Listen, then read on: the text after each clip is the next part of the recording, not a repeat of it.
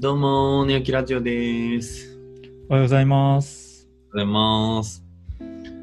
えー今回のテーマは、はい。えー前提情報の足並みの揃え方ということなんですけれども、うんうん。まあこれはおそらく会議とか、あと新人の方が入った時とか、うん、まあそういう時に前提の情報を揃えた方がいいよねっていうことからうんうん。題材になってるとは思うんですけど、うんうん。他はもうちょい背景あったっけ？なんでこれが上がってんねやろっていうのちょっと忘れちゃった。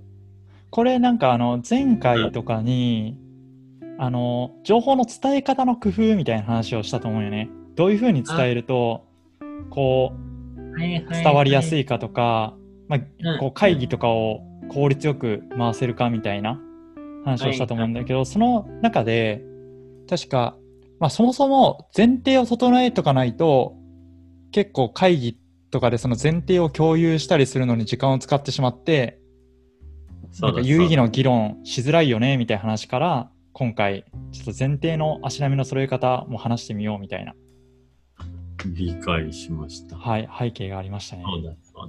じゃあまあどっちかというと新人さんとかっていうよりも会議の話だよね、中心としてそうだね。。会議に臨む前とかにどう情報共有しして会議を工夫、あ効率よく進められるかみたいな。うんうん。オッケーオッケー。まあ、これは、なんかそもそも、こう、誰が参加すべきかで、するかで、こう、提供する前提の情報はだいぶ変わるなと思ってて、うん、なんか、そもそも、なんかメンバー選定ミスってるよなっていうパターンって、ああ、確かに。うん。結構あるなっていう気がうんするんだよね。で、なんかい、よくあんのは、まあ大企業とかで聞くのって、うん。うん。あの、なんか、全然喋らない新人の子がいるみたいなパターンの話が多い気がするんだけど、うん。なんかどっちかっていうと僕の経験ベースで言うと、なんかこの会議、いや、あの人も呼んだ方がよくねとか、あの人がおらんと話進まんくねみたいな、なんか足りてないパターンとか、うん。人が足りてないパターンとかは結構あるかなといううん。うん。うん。気はしてるんで、なんか情報の前にまずほんまにこのメンバーでいいのかっていうところは、なんか最初にちゃんと確認すべきポイントかなという気はしてます。うん。うん。確かに、確かに。うん。うんねで、なんかこれやっとかんとなんかまた聞きとかすっごい増えちゃうなっていうのを感じてて、うん。あの人がああ言ってたみたいな話聞くけど、でも本来もうちょいなんか丁寧な文脈あったのに、なんか全然違うように伝わるとかあるから、確かに。要注意かなっていう。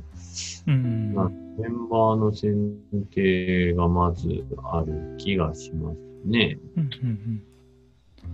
うんそうね。で、まあ本題として、揃え方みたいなことで言うと、まあ一番わかりやすいのはやっぱテキスト化しておくことだよね。もうあらゆること。うん。うん。で、まあこれ見といてねっていうふうに事前に伝えておけば、まあ、うん。これまでの流れとか理解できると思うんで、うん。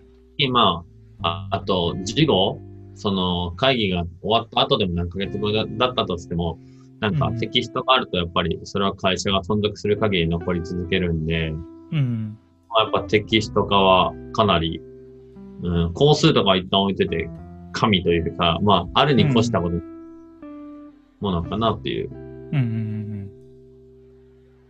気はしてるかな。うん。まあ、そうだね。そんなところかな。うん。そのところですか、まあ、ほんま基本の話やけど、まあ、メンバー正しく選びましょうっていうのと、うん。まあ、ちゃんんと厚みを丁寧に揃えるのだったら、やっぱて事前にテキスト化して、ちゃんと、うん。えっと、それまでの流れとかが残っておく、残しておくっていうのは重要かなっていううん。気はするかな。てか、なんかそのテキストがないと、なんかその前提自体も、なんか僕から伝えてる前、僕が思ってて伝えた前提と、他の人の前提とかなんかもう違っちゃってたら、うん。なんか誤った情報を、前提情報を与えちゃうことになるから、うん。うん、そういう意味でもやっぱみんなが目を通してこうだったよねっていう、全こうだよねっていうのも、えー、納得のあるものって考えるテキストとかになるのかなっていう。そうだね。うん。確かに。結構ね、言葉で喋ると、ニュアンスとか結構大事だったりするもんね。まあ、そのさっき言った伝え方みたいなの入ってくるけど、なんかそっちの方が結構大事で、なんかこう、伝えたいこと自体は、なんか結構、うん、なんかその分、その中のちょっと一部でしかないようになっちゃう気はする。でも、うんそこに参加してない人は、なんかそこだけを受け取るから結構伝わらないみたいなうん。うん。とは、まあ普通に起こるもんね。うん。うん。確かに。自分もなんかテキストに書くのは一番大事かなっていうのを思うかな。まあこれってなんかみんな思ってる人がもう賛成反対かで言ったらほぼほぼの人が賛成って言うけど、うんた。だなんかなかなか残されてなかったりとかうんするケースも多いのかなと思うんだけど、うん。なんか今までの経験値的に言うとどう？もうどの働いてきた会社でも、うんもう。そう、テキスト化っていうのはもう絶対って感じで、前提情報はテキストで揃えられる環境はあった。ああ、それで言うと、うん。まあ、はじめ、初めの方の会社とかはそういうのはなかったもん。結構昔働いてた会社とかは。うまあ最近なんかこの、なんだろう、リモートワークとか、うん。なんだろうな、結構、その時間を同期しづらいみたいなうん。うん。ことを、まあ会社が大きいとかね、そういう風になってきて、なんかその、じゃあ非同期でこう伝え方ないかなみたいな、うん。ちゃんと伝える方法ないかなっていうので結構テキストになってる部分は個人的にはあるかな。うん。なんか一緒のオフィスで4人とか3人とかで働いてる時はあんまり意識したことがなかったかもしれない。うん。うんう。ん。あとなんか間接動機というかさ、例えばやけど、自分はエンジニアの会議で自分はそこには同席するものではないけど、なんかオフィスで隣で話してるから、なんか聞いてて、みんな今こういうの困ってんねやとか、うん。なんかあここら辺引っかかってんのやなとか、あの、なんかそこら辺って間接的に同期してるからこそ理解してたことっていうのもある気がするから、うんかそういう意味でもやっぱテキストの重要性は上がってきてるよね。うん。なんか個人的に意識してるのは、結構なんか情報を小出しにするのはめちゃくちゃ大事、あの、めちゃくちゃ大事かなと思ってて、うん。今こういうふうに考えてるとか、なんかこういうことを考えてるとかって、なんかなかなか書きづらいけど、うん。なんかこう恥ずかしい面もあって、まあこういうう、ん。なんかまだまとまってない部分を吐き出すっていうのはすごい恥ずかしい面もあるけど、なんかそういうのをできる限り、こう、まあ Slackとかで流すようには意識してるたりするかな。ああ、いいね。確かに。なんかそれによって、まあ見なくてもいいんだけど、見てると、こう、なんか突っ込めるし、うん。なんかこう、ふと助けられるし、みたいな。うん。ちょっと前提条件とかの話じゃないんだけど、そういうのを事前にしておくと、なんか前提を揃えやすいのかなっていうのもちょっと思ったりする。ああ、でもそれめっちゃあると思う。なんかその、会議の場で全員が、なんだろう、うゼロの状態から皆さんどう思いますかっていう会議ってすごい不毛で時間もったいないと思うから、うん。なんかあらかじめそういう小出しにしてもらうことによって、なんかこの案件に関して鹿島さんはこう思ってんだなっていうのを分かった上で臨むのもそうだし、まあそれに対して事前になんかリップ飛ばして、え、それってこうじゃないのかみたいなこととかを話すことで、なんか前提の質が上上がっていくっていうのはあると思うから、そういうのはやっぱ私はすごい大切だよね。うん、なんかそういうのは結構今のリモートワークとかしてるから、なんか気気をつける、気にしてやっていかないといけないのかなって思ったりするかな。うん。ちなみ、に今で言うと、どれくらいこだ、どれくらいの流度のものを、どれくらいの頻度で小出しにしてるような感じああ、でもなんか、まとめる前とかに、なんかこういうふうに考えてて、こういうので大丈夫かなとかって書いたりしてるかな。なるほど。それはなんか自分の奮法みたいなところにってこと？ああ、普通になんかチームのチャンネルみたいなところあ、チーに。ムチャンネルね。はい。うん。なるほど。そうそそしたら場合によっては流れ、なんか特にまあそうだよねって、ね、流れて、リアクションもなく流れていくこともあるし。そうだね。でも基本的にやっぱチームメンバーがリアクションくれるっていうのは大きいかも。素晴らしい。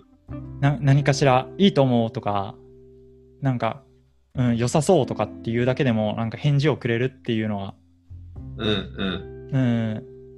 確かにね、そのリアクションも結構大事かもね。